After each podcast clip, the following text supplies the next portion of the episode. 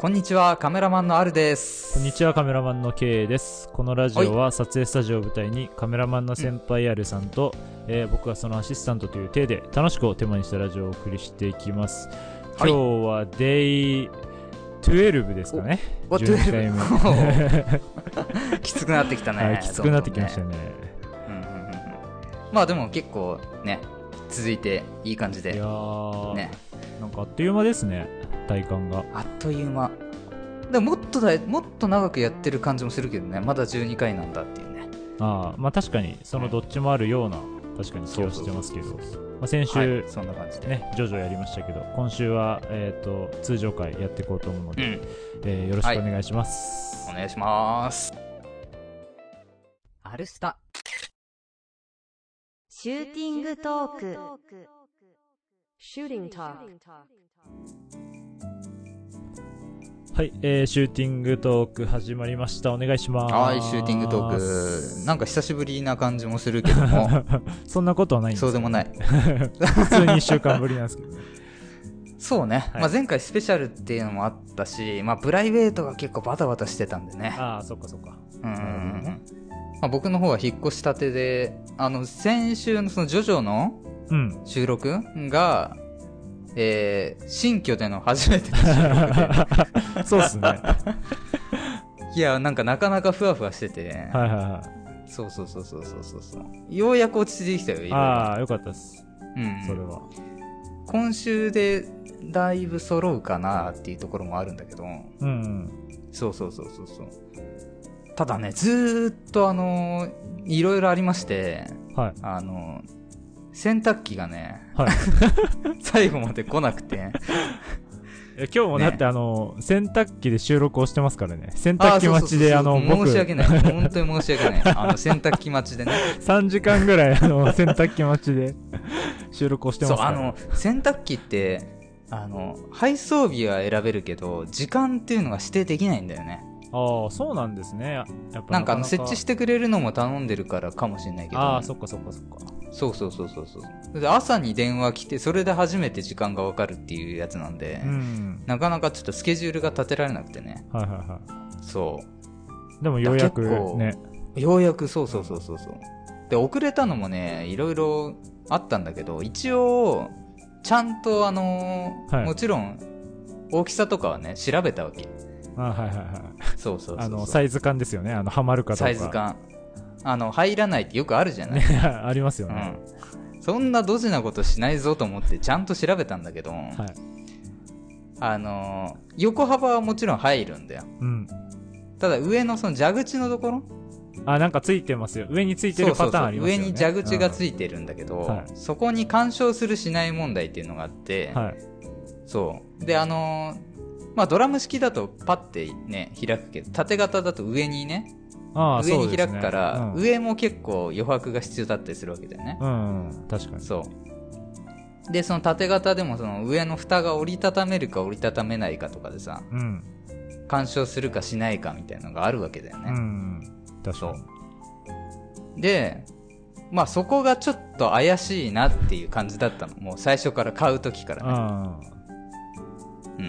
あ。はいただ、ネットの情報では、あのー壁ピタ水栓になるものがあって、はい。あのーこれ有名なのかな？あの、いや、蛇口をさ、壁に沿って、あの、上にフィューってな伸ばす工事があるんだよね。あはいはいはいはいはい。そうそうそうそうそう。だそれをすれば、あのー蛇口の高さを上に上げられるから、うん、関係ないよね。あの、そうそうそうそうそうそう、横幅さえ入れば、その工事すれば大丈夫だよ、みたいな記事があったからね。うん。はい。まあ、それで、ちょっと怪しいギリギリのやつを買ったわけさ。ああ、はいはいはいはい。あ そしたらもう、案の定蛇口に引っかかっちゃって。う。うんん。でもまあいいだろう、つって。うん。工事すりゃいいって思ってるから。はい。そしたら、その管理会社に連絡してくれ、みたいに言われるわけだよね。まあね、一応借りてますしね。うん。でも管理会社がその土日だと通じないから、結局、あ、そっかそっか。平日まで待つことになっちゃって、で、平日電話したら、工事してもいいけど、あの、勝手にやらないでください、みたいな。はい。えどういうことですか？その管理会社側のでの業者でやるから、みたいな話になっちゃって。こっちがやる、そうそうそうそう。派遣するぞと。うん。うん。で、当初聞いてた見積もりよりだいぶ高かった。そっか。4、5倍高くて、うん。えー、マジで？と思って。はい。しかも、出るとき元に戻せって言うのよ。うわうんー、。それなかなかでしたね。そうそうそうそう。それでもう、ちょっとさすがにやばいなーっていうんで、はい。もう当初のプランを全部消して、はい。もう返却して、はいもう本体から選び直しっていうことで。あ、そうなんすか？そうそうそう。結局ゼロからやりましたいやー長かったよねそっか、だから、そうそうそうこんなに遅くなったんですね。そう。いうことだね。うん。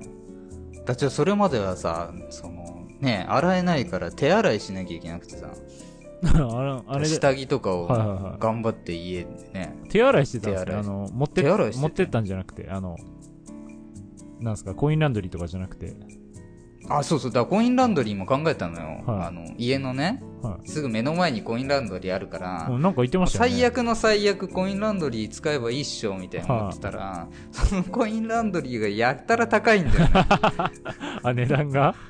そうそうなんかめっちゃ大型のしかなくてああ、だいぶ溜め込まないと、ちょっと。そうそうそうそうそうそうコインランドリーってさ俺あんまり相場感知らないんだけどいくらぐらいだと思ってんのみんな？うんいや、あの、大体。まあ、サイズあるじゃないですか。多分、小うん、中、大みたいになってて、うん。あと特大みたいなのがあはいはいはい。ったり、あの、布団とかね、できるみたいなのがあると思うんですけど。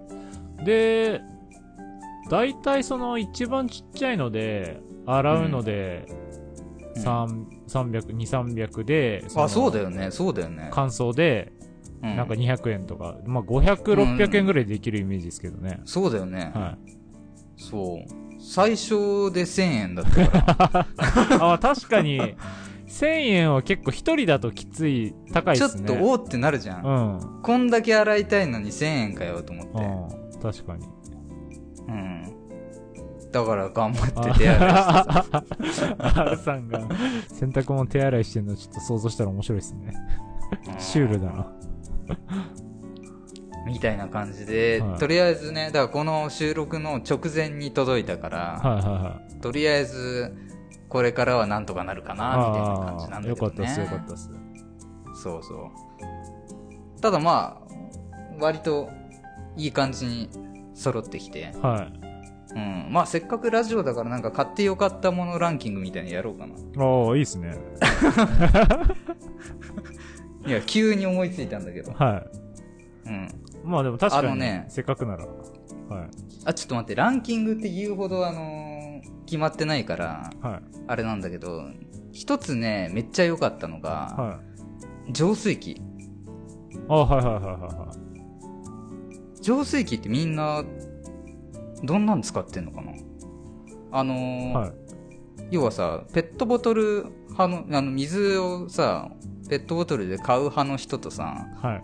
ウォーターサーバー派の人とさ、はい。浄水器派の人っているじゃない、うん、そうですね。そうそうそうそう。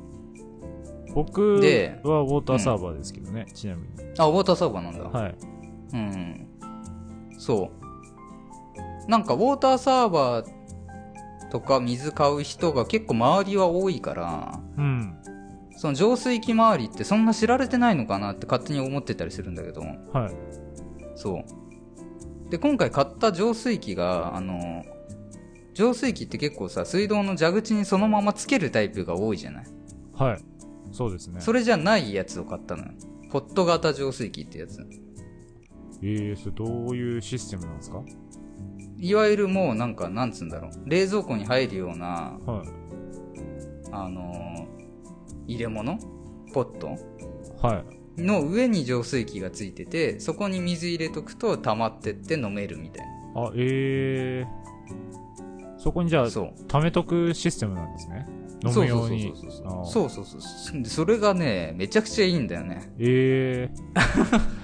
もう水飲みまくってる今。ガバガバ。美味しく飲めてるんですね。で、結構その蛇口につけるタイプの浄水器と何が違うのみたいなのも結構調べたんだけど、はあの、家にもよるんだけどさ、蛇口につけるタイプの浄水器って意外と、あの、ごついじゃない？うん、なんかイメージは、ジ的にちょっと、場所取るというかあれですよね。邪魔になりますよね。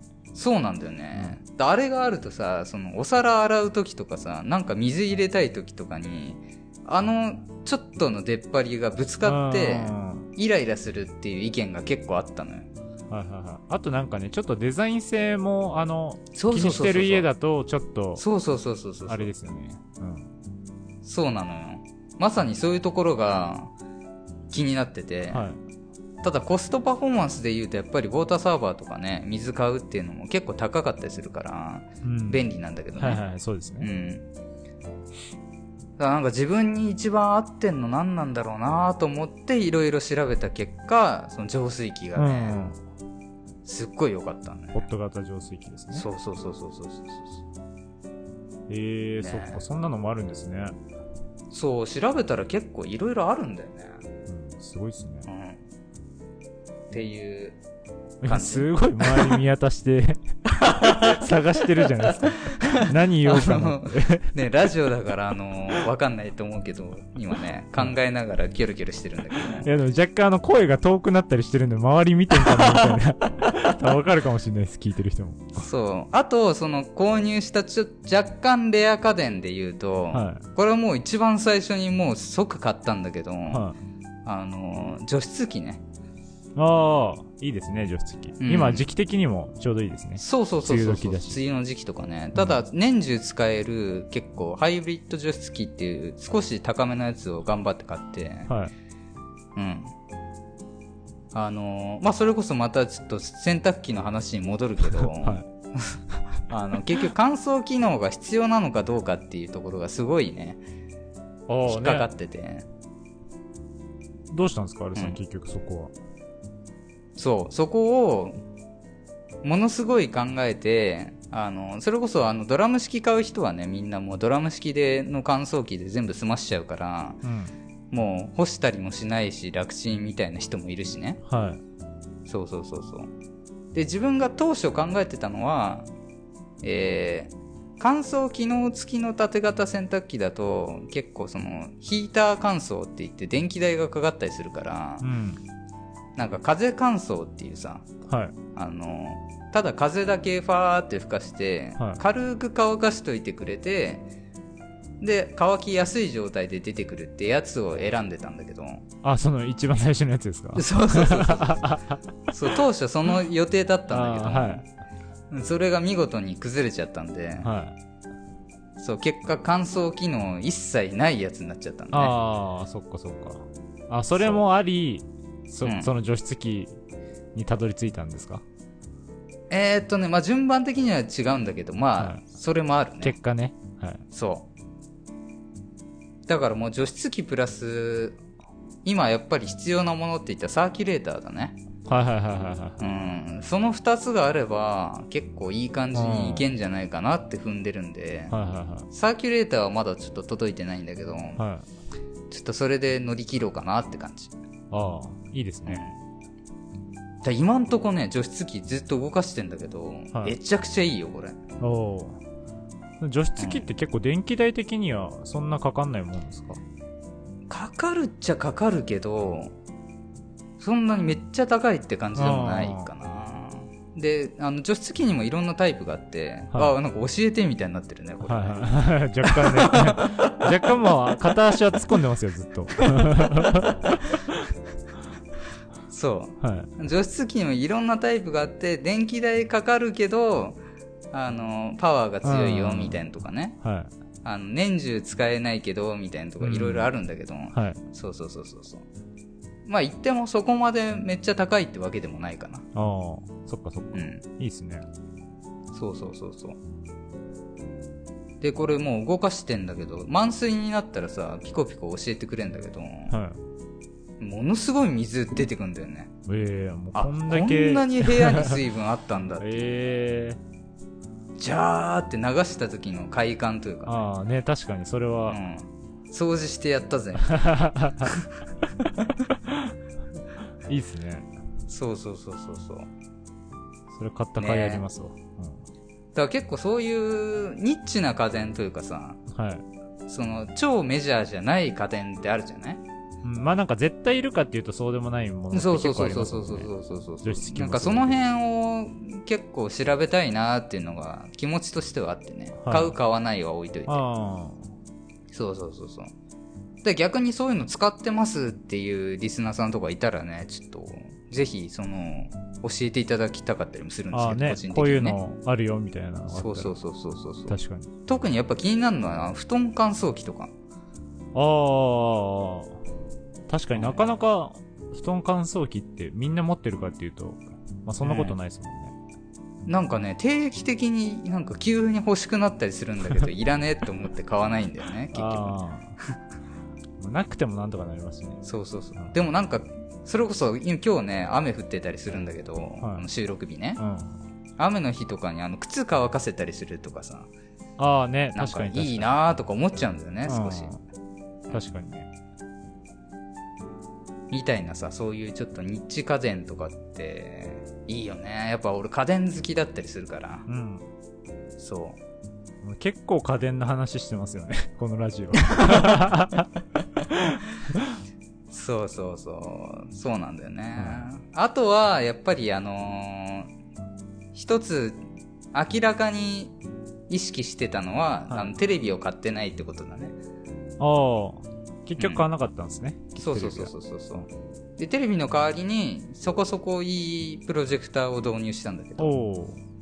そうでプロジェクターってさ結局あのーね普通の人は見るだけだけどさやっぱカメラマンからするとプロジェクターってワクワクするアイテムじゃんまあな、撮影とかに使えますしね。そううん。使えそうっていうのがあるじゃん、はい。うん、だそのなんかコスパの良さというかねあ撮影道まあ具でもありうん。プライベートでも使えるみたいな。結構持ち運べそうなやつなんですか？それは。そうそうそうそあうで結構モバイルプロジェクターっていうのも最近流行ってて、はあのバッテリーで動くタイプ。うん。でキャンプに持ってけますみたいなのもあったんだけど、はい。別にそんなに持ち運ばないじゃんプロジェクターって。まあ、そんなに撮影で使わないですしね。そうそうそうそうそうそうだからあえて今回は据え置きの結構軽くてはい。性能がいいやつっていう、えー、いいですね。そうねえだそれでね今、まあ、引っ越しのちょうどえっとね引っ越した日からもうその前後あたりであの待望のねネットフリックスでねはい。あのストレンジャーシングスっていうねあドラマの最新シーズンが、あのね公開スタートしたわけですよはいはい。僕途中まで見てますよあいいね今回結構怖くないですか？今回結構気合入ってるよ、ね、なんかホラホラー要素強くないですか？なんか。確かにあのコミカルさは前より減ってるかもしれな、かないり減りましたよね。大人になった分ね。うん、確かうんうに。んそうそうそうそうそうそうだ今もう毎晩ストレンジャーシングスを1話ずつ見るっていうのが楽しみで、あね、あ、いいですねそ。のプロジェクターで大画面で見ていつそうそうそうそういいな、いいな。こんな感じだよね、はい。うん、っいや、いいっすね。て 楽しそう感じかな？じゃあ新生活は結構充実した日々になりますね。そうそうそうそう洗濯機も届いて。そうそうそうちょっとねこれから。手洗いもしないで。その洗濯機と仲良くなれるかみたいなとこあるけどね。そうっすね。はい。はい。ということで、あの、僕のお話、まあ、僕の、はいはいはいはい。うん。まあ、最近あった話をちょっとちらっとしようかなと思ってるんですけど、いうん。や、あのー、アマゾンってめっちゃ便利だなって思ったって話なんですけど、アマゾンは便利だよ。はい。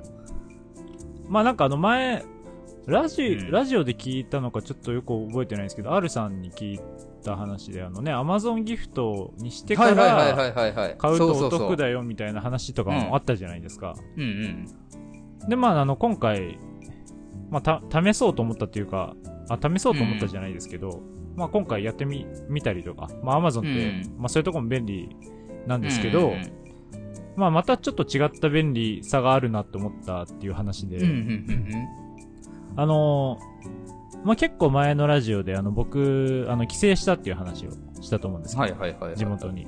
ちょっと前ねはいはいはい。で、あのー僕のあの、祖母がですね、あの、島に住んでるので、あの、結構島まで船で、うんまあ、結構、まあ、なかなか東京の方から出ると時間かかるんですけど、ああ、そうだよね。そうそうそうなんですけど、うんで、まあ帰って、まあいろいろ久しぶりにね、おばあちゃんと話したりとかもしたんですけど、まあその時になんかふとあの、あの、おばあちゃんと話してて、あの、僕がですね、あの、紅の豚が好きなんですけど、はいはいはいはい。はいもう1年ぐらい前かな、あの、紅の豚の主題歌と、あとその、うん。ヒロインのあの、ジーナっていうう役ん。をやってる、あの、加藤時子さん、歌手の加藤時子さんの、まあ、ライブに行ったんだよっていう話をおばあちゃんにして、で、おばあちゃんって加藤時子知ってるのって話をしたんですね。したうら、んすごいおばあちゃんも結構好きらしくて、うん。あ、知ってる知ってるみたいな。で、結構なんか、あ、おばあちゃんも好きなんだってなってう、ん。で、まあそこで、なんだろう、なんとなく、こうちょっと、なんかい、ん DNA を感じたというか、まあなんかあるじゃない、あるじゃないですか、ちょっと。でも嬉しいよね。はいはいはい確かにね。なんか全然そんな超えてね。別におばああちゃんのやっぱ好きな曲とかってその知らな、まあ興味なかったっていうか、うんあんまりまた違うなって思ってたんで、知らなかったんですけど、結構好きだっていうのを知って、あ、なんか嬉しいな、みたいな話をしてて、まあそしたら、あの、おばあちゃんが使ってるその CD のカセットカセットというかあの、なんていうんですかね、あの、ラジオとか CD 聴ける、ちょっと大きいコンポみたいな。ああ、コンポね。はいはいはい。持ち歩けるコンポ。ね。はいはいはい。まあおばあちゃん結構現役でそれ使ってうんたみたいなんですけど、それのなんか音量調節がなんか壊れちゃったっぽくて、まあそっからそん,、そんな話になったんですね、その時に。うんうんで、まあなんか帰ってきてからそれをふと思い出して、うん。あおばあちゃんに買ってあげようと思ったんですよ。あのはそうそうそうまさか。うん。で、うん。したらあの、アマゾンでほ買って、その、届け先をおばあちゃん家にすれば、なんかほ、うなんていうんですか、あの、すごい楽じゃないですか？なんか、送るの。そうだね。はい。すぐ届くなと思って。あの、ほう結構、島なんで、やっぱ他のとこ島だよね。はい、とか、うんそもそもあの、おばあちゃん家から、あの、例えば、電化製品を買うってなると、結構もう車で1時間とか結構かけて買いに行かなきゃ買えないとこなんですよ、まずおばあちゃん家が。うんあの、ね、いわゆるケーズ電機みたいなとこ行こうとすると。でもまあおばあちゃん。ん車を持ってないんで、まあ、やっぱそういうの買い,、買いに行くのもね、大変なんで、うん。あ、じゃあアマゾンで送ってあげようと思って。うん。で、アマゾンで、あの、まあ、ちょっと良さそうなのあるなと思って買って、うんで、まあ、あの、ついでにその、加藤時子さんの話になったんで、その僕がうん結構好きな曲が入ってる、あの CD とか、買って一緒にまあ送ってあげたんですけど、うわ、優しい。したらまあなんか、まあそっから本当にもう、2日3日ぐらいでもう届いてたみたいで、ええでも結構早、もう結構地方の方住んでるんですけど、おばあちゃん。あ、島も行けんだね。あ、あいけでねなんか全然大丈夫でした。特になんか、送料プラスでかかるとかもなくて、へえ。そう、なんかそれがなんかすごい、なんかね、便利だな、アマゾンいいなと思って、いや、確かに、はい。あのーまあ、僕らはさ、あの、首都圏というか、うんね、都会の方に住んでるから、あれだけど、地方行くとより感じるんだろうね。あ、そうそうですね。うん。で、なんか、っていうのもあって結構そのアマゾンの手軽さみたいなところっていうのはあると思うんですけど、なんかそういう、なんか人のためにこう買ったりするのにも、なんか使えるのって結構いいなと思って、確かにね、プレゼントとかでも使えるしね。そうそうそうなんですよね。うんうんうん。なんでなんか、アマゾンいいなっていう話だったんですけど。いええめっちゃいい話。やでも本当喜んであの電話してくれて、まあ聞いてるよみたいな言ってくれたんですけど。ええそう。ね、なんかなかなか、豚が繋いだあね、繋いだ。家族の、うん、絆というかね。う ん素敵だね。そう。なんかね、やっぱしなかなか、あのもうおばあちゃんなんで結構仕事もね、もうしてな、うんまあ、もう引退されて、まあ結構、なん、なんでしょうね。特にその、ゆったりと老後を過ごしてる中で、まあなんか一日でもなんかね、なんか楽しくというか、好きなものとかを楽しんでほしいなっていうのもあったんで、そういう意味でもなんか早く届くっていうのは、なんかいいなって思いましたね。その時。うんそう。うん。いやーいいね。便利だね。便利だし、いやねそういいね。はい家族ってね。そう、うんって思ったんで、なんかね、地方に住んでる、ね、そういう家族とかね、いたら、うんうんそういうプレゼントの仕方とかもあるんじゃないあ本当にそうだよねかなって。そうそうそうそう、はい遠距離とかでもね、はい。そういう送ったりできるんでね。結構ね、そう、そんなになんかね、あの、か、軽いプレゼントっていうのもあれですけど、数千のものでもなんかね、送料かかんないものとかうんうんうんもあるんで、結構気軽になんか、送ったりとかもできると思うんで、皆さんもしてみてはいかがでしょうかという話でございました。一個これ、あの、ラジオで流すかはちょっとわかんないですけど、あの、おすごい気になってることがあるんですけど、気になってること？はい。あおの、アルさんと今僕、あの、リモートで話してる、あれまたカメラでなんか見っけたパターンはい。あの、別にぐるぐるバットやってないよ、今回。はい、やってないですよね。絆創膏貼ってないですけど、あうんアルさんなんかあの、前の、引っ越す前から飾ってある、そのなんか恐竜の、なんすかあのなんか、白亜紀かなんかのあの、な、な、なんていうんですかね、あれ。なんていうんですか、あの、写真立てじゃないけど、なん、なんていうんですか、ああ。れ。まあ、絵だね。絵が飾ってあるじゃないですか、額あるね、縁にはい。細長いあるね。あれがね、あの、前の部屋も見切れてる。持ってきたんだみたいな、なんか、っていうのを思っはいはいはいはいて、はいはい。あよっぽどなんか気に入ってるのか、なんか思い入れがあるやつなんかなと思って。ちょっと気になったね、そういうわけではない。そういうわけではない。ああ、なんか、特にそんなすごい大事なものとか、うん。そこまでのあれでは、それではない。そういうわけではないんだけど、はいやっぱりその、なんつうんだろう。インテリアのテーマというかさ、はいはいはい。ある程度統一感欲しいよねって言ったところで、あの、部屋にあるものを見て、はいこれは持ってく、これは持ってかないって選んだ結果、あれがついてきた。あーあー、なるほどね。そうじゃあ部屋の全貌を見ると、まあ、馴染んでるうんでしょうね、きっと。馴染んでるね。うん。そう、なんか、と思ってるよ。はい、ちょっときなんか、またなんかあれを見切れて入っ前回はなかったんですけど、今回みあの、入ってたんで、まあ前に自分がいた部屋から来てるものって結構いくつかあってう、ん。うん。それのじゃあ一つなんですね。そうだね。いや、すみません、あの、ちょっと、脱線というかうん、急に聞いちゃったんですけど。これは使っていいよ。はい。ああ、わかりました。使います。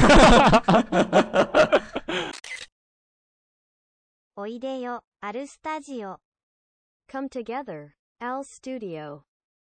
はい、えー、教えてあるさんのコーナーです。あるさん、お願いします。はい。ということで、ちょっと引き続き洗濯機の話をしていきたい あ、そう、あ、そういうことなんですね。あの、僕のおばあちゃんの話を挟んで洗濯機ですね。うん。まあ全然ね、それこそ、あの、まだ一度も使ってないんで、なお前が何を教えんだっていうのはもちろんあると思うんですけど、はい。はい。まあ洗濯って結構間違った知識が多いっていうのが最近ね、あの、ネットで話題になってて、あ、そうなんですね。あの、そうですね、洗濯ブラザーズさんっていう方は結構、あの、最近有名で、あ、あ正しいしゃるんです洗濯の仕方っていうのを結構ね、はい。いろいろ、その知識を広げようって活動をしてる方がいらっしゃって、はい。うん。なんで、ちょっとその人の、あのー言ってることをね、はい。まあ少しでもあの拡散できたらなっていうので、ちょっとこの場を借りて、うん。はい、紹介したいなっていう。だから全然僕が教えるみたいなそういう話じゃないです、今回は。僕も全く分かってないんですけども、はいはいはあのなんかみんなが当然だと思ってたようなうんことが実は間違ってましたよっていうのを、あの教えてくい。れると。いいですね。そうそう気そうそうそうになります。うん、だからちょっとあの洗濯ブラザーズさんを取り上げてる記事の方を見ながらねうん。ちょっと紹介できればなと思うんですけど、はいはいはい。えー例えば結構衝撃的というかねもう間違いが最も多いのがあの洗濯物は日光に当てて干すのが理想的であるかどうかっていうはい。これ実は、ま、×なんだよねああ、そうなんですね。なんか、そうやっぱり、一般的には外に干すイメージはありますけどね。そうそうそうそうそうそうその洗濯のプロが言うには、はい。あのその日に当てて干すっていうのは全然良くないっていうことだったりするんだよねでも確かに、ちょっと服か汗たりしそうだなって思ってうんで僕は結構あとまあ虫が嫌いなんであの外には干さないですけど。もともと。じゃあ僕は結構当たねそうだし。うん。結構当たってたあそうそうそうそうそうそう。そうそうええだから部屋干しが一番理想っていうことみたいで。なるほど。はい。うん。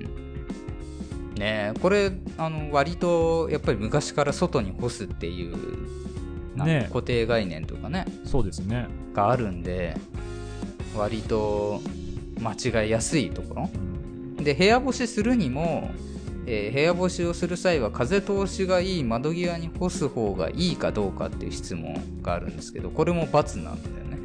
ええ。うん。だ窓際とか紫外線が当たるところで干すっていうのは服にとってあんまり良くないですよっていう。なるほど。みたいな発信をされてて。はい。これ結構驚きだよねそうですね。えー、びっくりみたいな。うん。確かうん。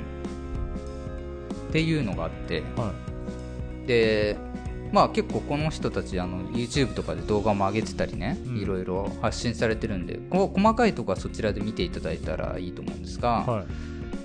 あのーそれこそさ街にクリーニング屋とかあるじゃない？はい。ありますね。よくよく言われたら確かにクリーニング屋ってさ外に干してないじゃん。まあそうですね。干してないですね。であの人たちどうやって洗濯してんのって結局そういうことなんだよね。なるほど。それが一番信憑性があるというか。まあそうですよね。プロプロですもんね。そういうそう面に関して普は通に考えて洗濯のプロっていうのを見てみると、はい。街にいろいろクリーニング屋さんとかあるけど外に干してるなんか一個一個も見えないじゃない、うん。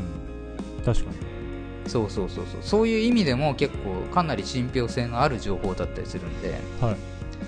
そう。この辺をまあねもちろんあの習慣だったりいきなり変えるの難しいっていうのも当然あると思うんで。うん。ただそう知ってるか知らないかっていうのはね結構大きい違いだと思うんで。そうですね。そうそうそうそうそう。その辺をちょっと頭に入れておくとすごいいいと思いますよっていう話だったりしますね、なるほど。だからあれですよね、その洗濯だけに限らずあの、服をその例えばねあのハンガーラックとかにかけてる人とかはあんまり日が当たる窓際とかの近くに置かない方がいいってことですね。うん。まさにまさに。うん。そういうことだね、なるほど。そう。あとねもう一つちょっと個人的に衝撃だったのが、はい。えーっていう話があって、はいはいはい。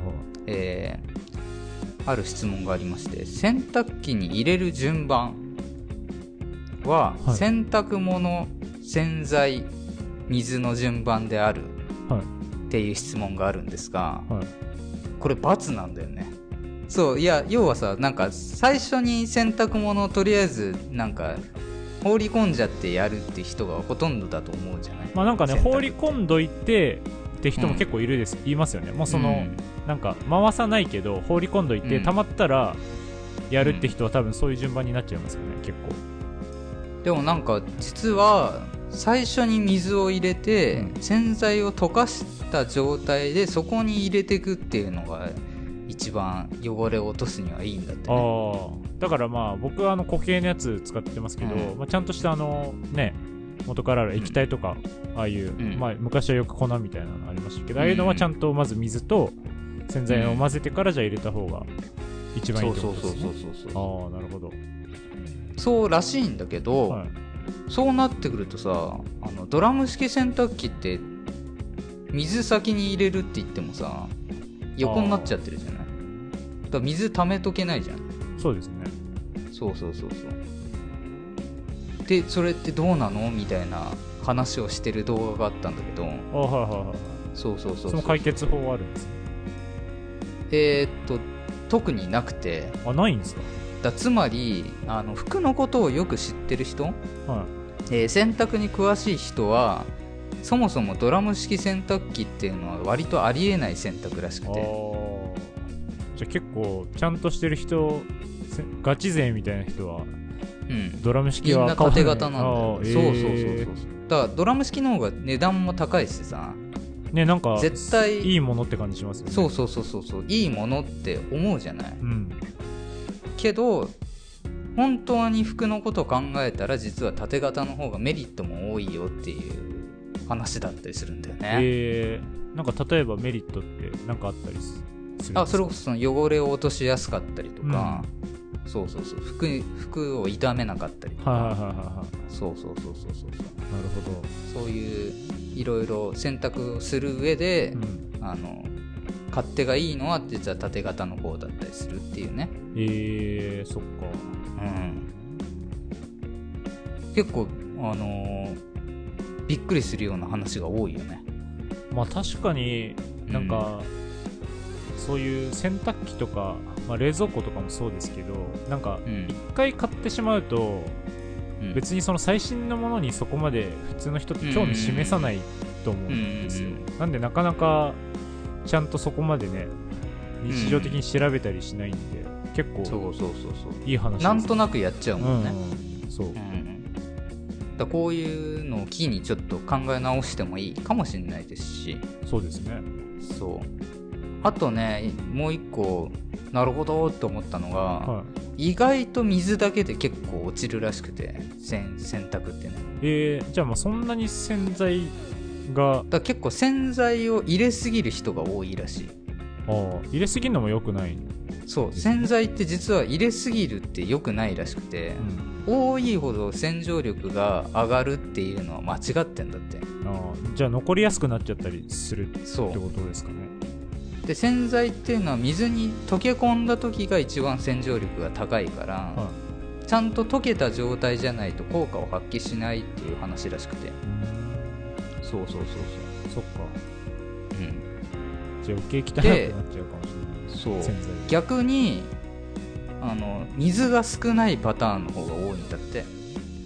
ああ洗剤が多いわけじゃなくて水をあそうそうそうそうそうそう。なんか節水水の量とかうんを結構その自動でやってくれる洗濯機とかねうん。あったりするけどそれの自動の量でも結構実は少なかったりするんだってあの最近は節水が意識されすぎちゃっててまあ水が少なめに設定されてるから、うん。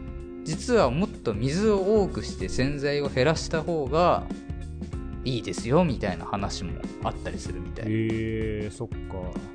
うん、なるほどね。結構じゃあ常識が当たり前とは限らないってことですね。そうだ難しいよねこの辺っていうのは。うん、確かに。で僕もまだその聞いた話をただ紹介してるだけなんであの全然分かってないんですけど そう。あのーその辺がね結構いろいろ試してみないと分かんないっていうところもあるしね。うん、まあねあと洗濯のその入れる量も人によってまちまちだから。あそうそうそうそうそうそう、ね。まさにね。そう量少なめにやってる人だったらそれが適正だったりするかもしれないしね、ってことですよねだからなんかちょっと汚れ落ちが悪いなとか思った場合はその洗剤を増やすんじゃなくて減らす方が実は良かったりするうん。かもしれないとかね、うん、水を増やした方がいいかもしれないとか、そういうことですね。みたいなこともあるらしいのではいはいはいはい。ちょっとこれを機にねあの調べてみてはいかがでしょうかっていうのちょっとねこんな感じで。いやいやでも いつもと違うい回ですけどはい。まあ結構あの毎日一応あのーうん。い以前あの白物家電を紹介したいっていう一応予告しといたのああ確かに。でちょっとこの辺で洗濯機の話をさせていただきました。ああありがとうございました。ありはいがとうございます。アルスタ、貫け今日の言霊。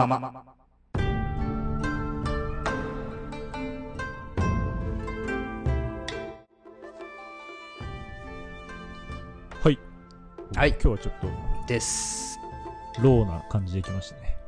はいえー、っとですね。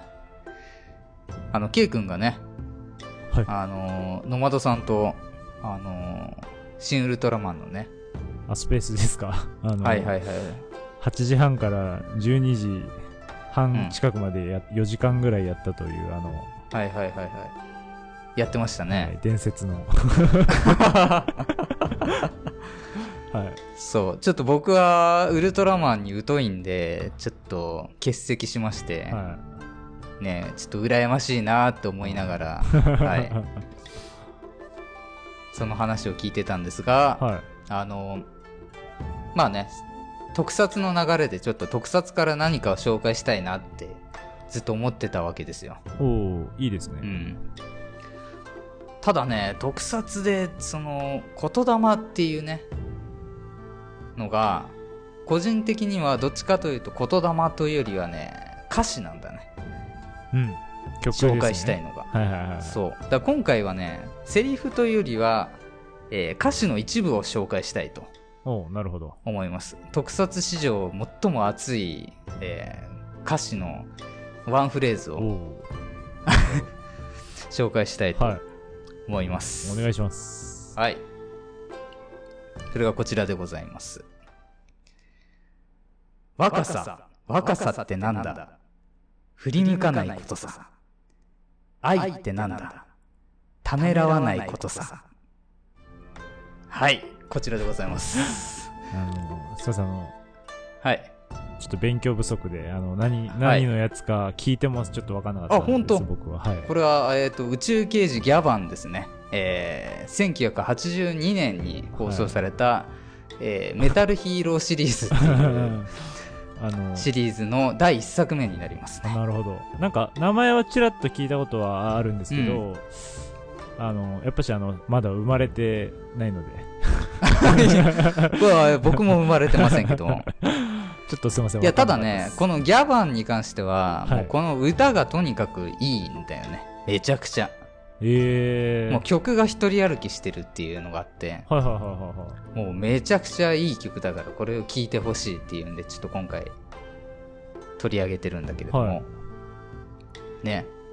これもう歌詞あ、ド頭だよ。男なんだろう。ぐずぐずするなよから始まるの。おもうこのね、ジェンダーレスが歌われてるこの時代にね、もうこの時代にはちょっとあれかもしれないですけど。ね、男だからグズグズすんなって。はい。ね。昭和感あっていいですね。そう、うんこのなんか熱さというかね、若さは振り向かないことだって。はい。うん。で、これ2番もあるんだけど、2番は若さってなんだ？諦めないことさ。はい。愛ってなんだ？悔やまないことさっていうね。うん。いやー、それで言うと、あの、若さを振り向かないっていう面では僕はあの結構、高校ぐらいからもう振り向いてたかもしれないです。昔と若さっていうのは違うかもしれないそうね。ですね。感覚がね。うん確かに。うんでもこれそういうためらわないことさってその後ギャバンあばよ涙ギャバンよろしく勇気って続くの すごい。もうなんかさ使なうワードがさ全部なんかなんつうんだろうね熱血というかね、まあまあ、確かに熱いですね。そううんいいんだよねうんこの感じが、確かに今の時代にはないワードチョイスですね、完全に。そうん。うザ特撮というか、うん、確かに。そうなんか特撮ってこれでしょみたいな曲だったりするんで、うん。まあちょっと今回はね、こういう歌詞からの抜粋っていう言霊でしたけど、い。うん。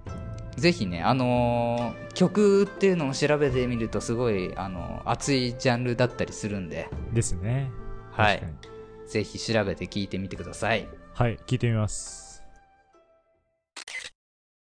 アルスタジオアルスタお聞きの皆様こんにちは。新米パパの奮闘記のモルです。私の番組では育休を1年取得中の新米パパが家事、育児に奮闘しながらもちょっとクスッと笑えてたまにためになることをゆるくお話ししております。毎週木曜午前11時配信中です。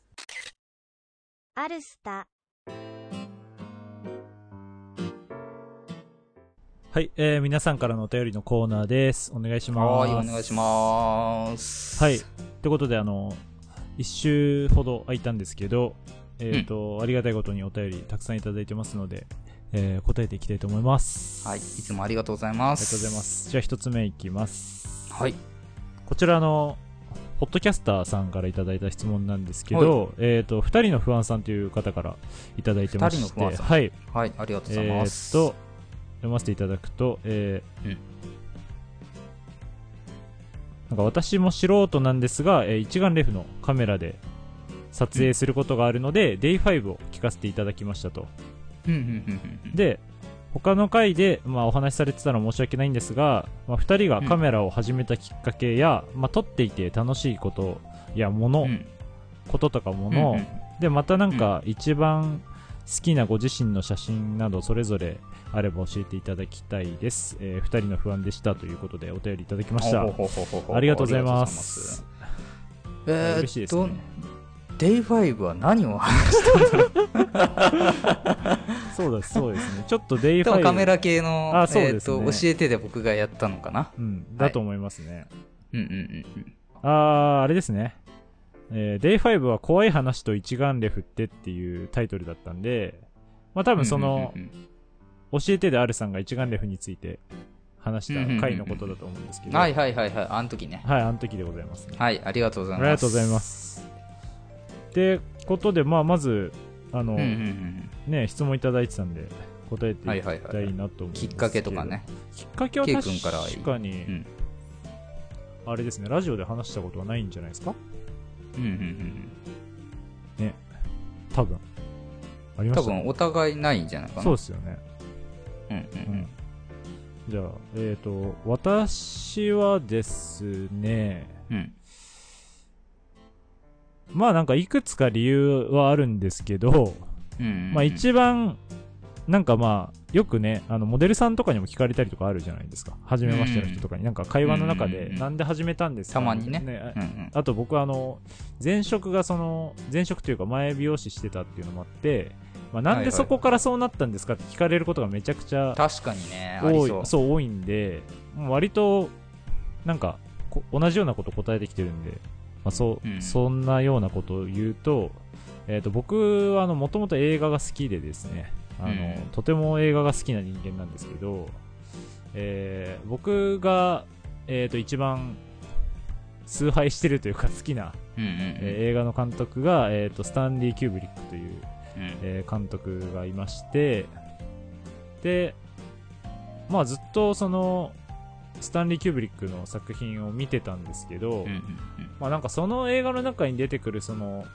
なんていうんですかね、一点投資図というか、そういうのがよく使われてたりとか、結構、なんていうんですかね、なんかスタン、まあキューブリックっぽい、その構図っていうのがよく出てくるんですけど、うん映画で。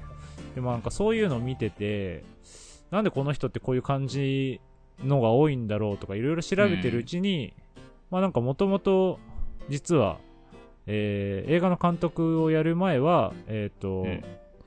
スチールのカメラマンをしてたっていうことを知って、あ、なんか、そういう世界を知ればなんかうん。いろいろと見えてくるものがあるんじゃないかみたいな気持ちでちょっとカメラに興味をうんうん。持ち出したっていうのがあって結構僕はカメラを始めるのが結構遅い方だったんじゃないかなとうん。自分では思ってるんですけど、まあ、一眼レフのカメラとかも全然触ったことがない状態うんだったんですけど、まあなんかそこが一番自分の中で、えーカメラを始めたきっかけとしては大きいかなと思うんですけど、でもきっかけとしてはすごいね、美しいというか、なんか本当に好きで入ってきた感じがいいよね。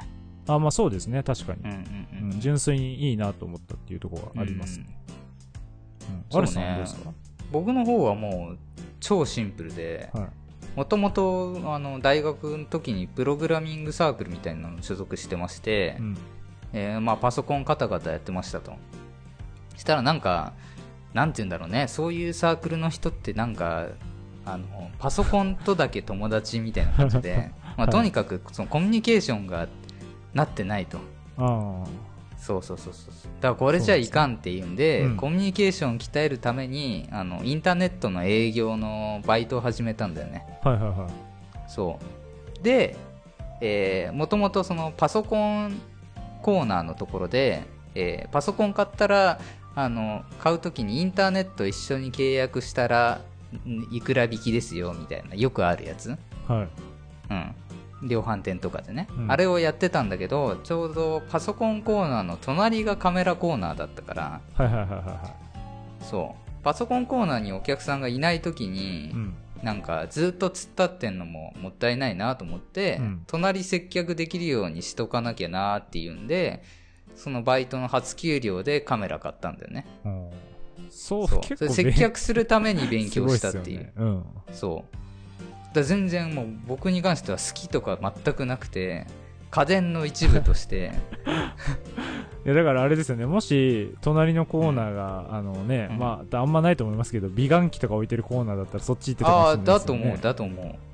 もう本当にただ家電を紹介したかったっていう。であのカメラコーー。ナーってさ本当にあの知らない人は何書いてあるかさっぱりわかんないじゃない、まあそうですよね。素数とかさ。ね、確かに確かに。うん、F 値とか、ね。でいろいろ知っててもややこしいけど焦点距離とかさ、うん。光学光学何倍ズームとかいう表記の仕方したりさ、はいはいはい。何ミリって書かれてたりなんか違かったりするから、うん、確かに。なんでそんな分かりにくくすんだよみたいなのがあって、でそれその辺の分からないところを知りたいっていう。それだね。それで勉強してたら知らないうちになんか周りの人より詳しくなっててうん。気づいたらなんかできるようになってたって感じだね。いや、それもね、なかなか特殊なケースだと思いますけどね。うん。まああんまいないねね。周りではね。割とちゃんとなんかね、学校行ってみたいなね、もともとカメラ好きでって人が多いと思うんですけど、うん。そうですね。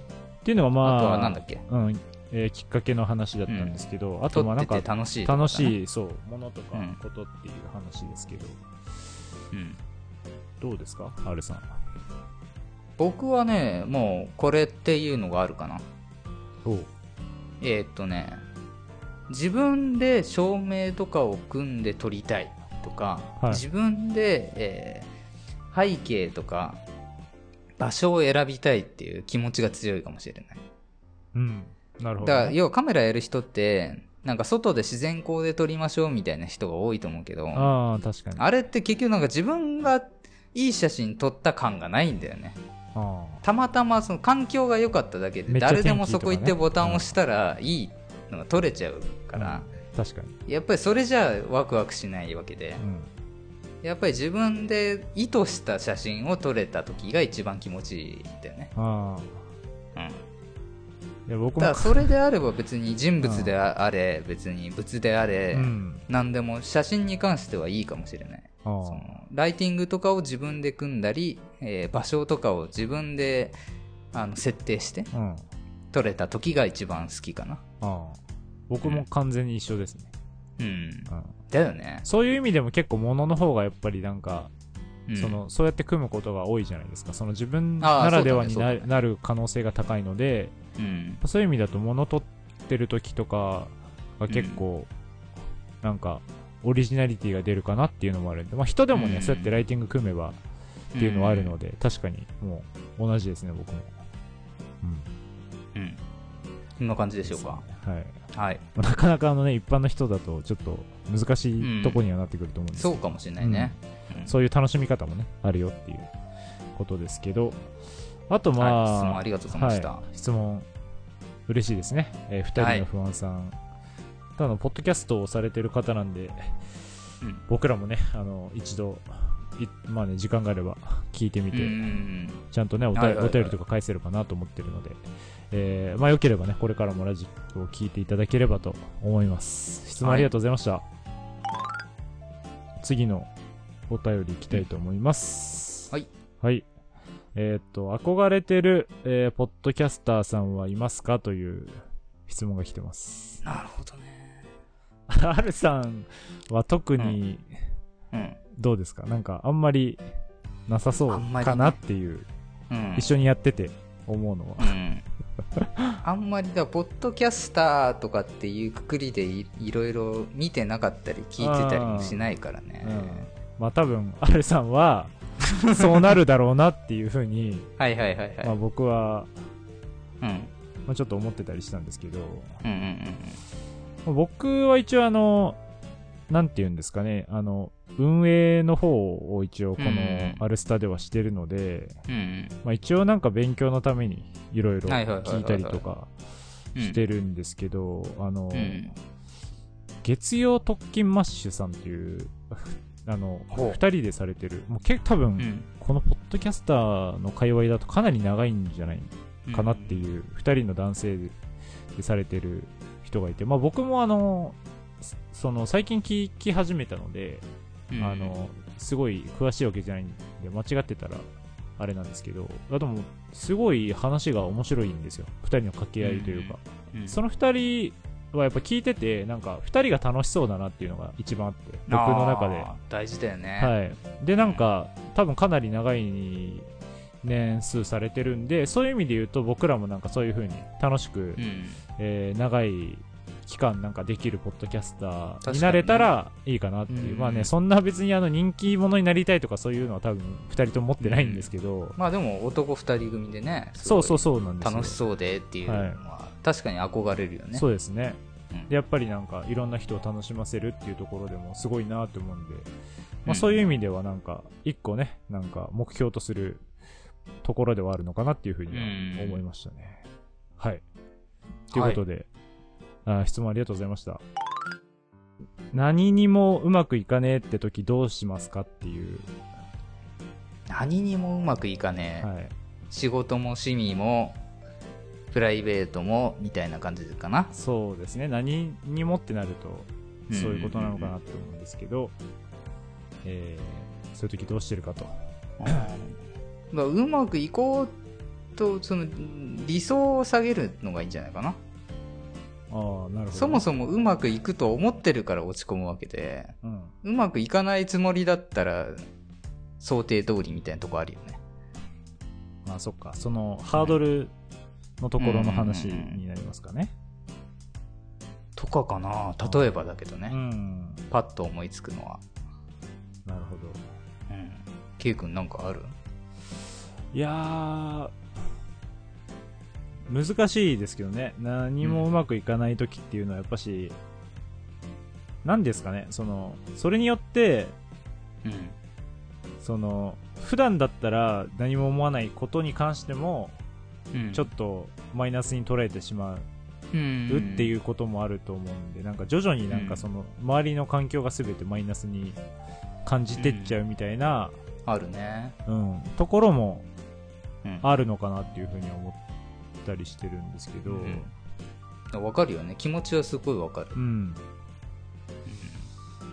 ただね、そう。だからなんか一個成功体験を作るっていうのすごい大事だと思ってて、個人的にね。うん、なんかどんなにレベルの低いことでも、あの、負け続けると、なんか、まあギャンブルみたいな話になっちゃうけど、は負けが続くとなんかもう勝てる気がしなくなってくるんだけど、い、はい、どれ、どんなにしょぼい勝ちでもさ、はい、一個勝つとなんか流れがつかめるみたいなのってあるじゃん。うん、そうそう。そうですね。そんな感じでなんかその、切り替えるための成功、ちっちゃい成功をどっかで掴むっていうのはあるかもしれないね。うん、そうですね。えーと、まあなんか、この質問に関係がある話ではまあないんですけど、一応あのね、ちょっと僕とアルさんの、まあ、同僚というか、まあ、うん。結構今、えー私生活でまあ大変な、ちょっと思い、いをね、してる、うん。まあ、人がいるんですけど、うん。まあまあ精神的なところで、うん。えーなかなか今落ち込んでるみたいな、まあ、やつがいるんですけど、まあなんか昨日、まあそれでそういうのもあってちょっと電話して話したりとかうんうんもしたんですけど、やっぱり、ね、なんかその人の話を聞いてても、うん。うん結構やっぱりどう、なんか全てのものに対してこう、ちょっとマイナスに悪い方に捉えてしまうみたいな、っうん。ていう風な話は言ってて、そう、だから、それに対してこう、なんて返してあげれば、なんかいいんだろうっていうところはなんか自分の中でその時、まあ思ってたんですけど、ね。まあうん。僕がまあその時に、まあ、そいつに言ったのは、うん。まあ一応あの同じカメラマンをね、してるうん。人なんですけど、まあなんか、写真を撮りなよと、僕は。言いました。うん。やっぱなんか写真を撮るのが好きな、うん。人なんで好きだったね。そうそう。うん。でなんかすごい、まあなんかいい写真も撮るし、うん。結構フィルムカメラで撮ったりとかうんしてたんですけど、まあなんか最近写真撮ってんのって話をして、まあなんかなかなかちょっと撮れてないんだよねっていう話をしてて、うん。そう、なんか、僕はなんかそうやって写真をまたそうやって始めたりすることによって、同じ写真をやってる者同士だから、なんとなくわかるあれじゃないですけど、うん。うん、そのなんかまた一瞬をこう切り取る、なんか良さとかあるじゃないですか、なんか。うんうんうんそう。なんかそういうところを、その自分の好きなものをまたちょっとずつ始めることによってちょっとポジティブな気持ちとかにもね、なれたりするんじゃないかなって思ったんで、僕はそういう風に、うん。まあアドバイスしたんですけどやっぱりなんか、どうしてもマイナスに何もかも捉えてしまうと、その楽しい時間っていうのは減っちゃうじゃないですか。その一日の中で。うん。そうだね。そうう。ん。なんで、やっぱしどうしてもそこを、なんか楽しい時間に持ってくのって、やっぱ自分で頑張んなきゃいけない部分もあると思うんですよ。自分で行動しなきゃいけない部分もあったりとか、うんうん。まあ、すると思うんで、まあ、なんでなんかそういう人は、本当に自分の好きなことを、うん。なんかやるのってすごい大事なのかなっていう。なんか嫌なことから逃げても全然いいと思うんですよ。なんか、いや、それは思うよ、すごい。うんなんで全然その、やりたくないことは全然やんなくてもいいと思うんですけど、まあなんか、うんただね、それで、まあ逃げてるだけ、逃げてるだけっていうとあれですけど、うん。するとやっぱりそれはそれで不安な気持ちになっちゃうんで、まあその分楽しいね。そう自分が一番楽しいっていうか幸せに思うことをとことんうんまずやってみるみたいなことからなんか始めたらいいんじゃないかなって思いますけど。なるほどね。うんはい。まあまあ、僕はもう、それすらやんなくてもいいと思っちゃうけどね。なんあかとりあえず、もう、何もしなくていいよって言いたいっていうのはあるかもしれないあ、うね。ん。まあそうですね。なんかやんなきゃいけい。ないことが多すぎてさ。うん。そうそうそうそうそう。なんか好きなことですら好きなことをしなきゃいけないっていう固定観念があるじゃん。うん。うん。なんかし、なんでしやんなきゃいけないんだろうみたいなのがあったりするから、まあ別にね、自分のタイミングでやればいいし。うん。うん。まあそうまあですね。ただ、そうね、その、人と話すっていうのはすごいいいことだと思うから、うん。うん。まあ話せる時になったらなんかいろんな人と会話してみて、うん。で、その写真撮りたいっていう気持ちが湧いて出てきた時にやればいいし、とかは思うかな。うん。そうですね。もちろんね、ケイ君の言うこともすごいわかるし。まあ、ななんか段階的に言うとそう、そうですね。その、なんか、うん確かにそういう何もかもがあれになった時は、確かにそう何もやらなくていいと思うんですよ。うんなんかそこからこう、また上がりたいってなったそうそうそうそう時の、まあ、ステップの話にはなると思うんですけど、うん、そうだね。そう、だから、まあ、もちろんなんか何にもしなくていい時もあると思うんですよ。そうだねそうそうそう。そうそうそうと思うんですけどまず、なんか全部忘れて、うん。として、ちょっとやりたくなった時に、好きなことをやってみるとかでいいんじゃないかなとか思うけどねう。ん。なんかね、もう人間なんか正直本気出せば、どっからでも逃げれると思うんですよ。なんか、うん仕事とかもね、なんか、一生やらなきゃいけないっていう気持ちになったりとか、この人と一生いなきゃいけないって思ったりするんですけども、うん本気出せば、あの、ねどっからでもそう、なんかう、ん。逃れられると思うから、まあなんかそういうとこは、あんまり、ね、なんか構えすぎないというかね、うん。あの、そうしない方がいいかなって思いますね。まああと、あれですね、なんかこういう風になんか、ちょっと相談したいことみたいなのがあったらいつでも、アルスタの方に、はい。なんかね、送っていただけたら、本当にね。うん。全然もう個別でもいいしね。あ、そうですね。でもいいし、あの、ねこの質問もそうなんですけど、この、ツイッターの質問箱っていうところから送っていただいてるんですけど、これはあの、完全匿名というか、誰から送られてるかうんわかんないよう。に一応できてるので、まあうんもちろんね、なんかあのーあの、お名前とかね、もらえたらそれはそれで嬉しいんですけど、全然何も、あの、わかんない状態で送ってもらうのも全然大丈夫なのうん。うで、ん、そうですね。はい、なんか、ね、相談とか、そういう悩みがあれば、いつでも送っていただければとうん。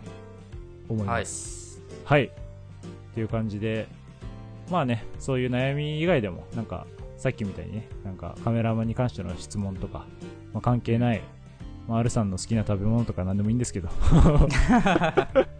たまにはね、そういうのもいいんじゃないかな。あの、何でも送っていただければと思うので、えーぜひお待ちしてます。はい。アルスタジオ